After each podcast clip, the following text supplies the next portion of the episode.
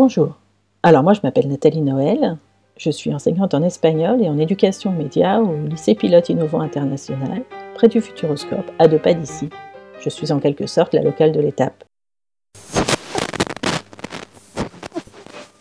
Pour moi la radio, c'est la voiture, les vacances, des émissions sans fin, des découvertes musicales et l'actualité, pas toujours drôle.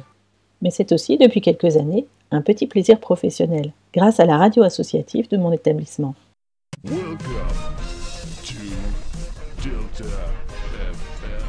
J'y ai beaucoup appris, avec des collègues passionnés et passionnants, qui m'ont formé, soutenu, encouragé, mais aussi auprès des élèves qui nous étonnent chaque jour.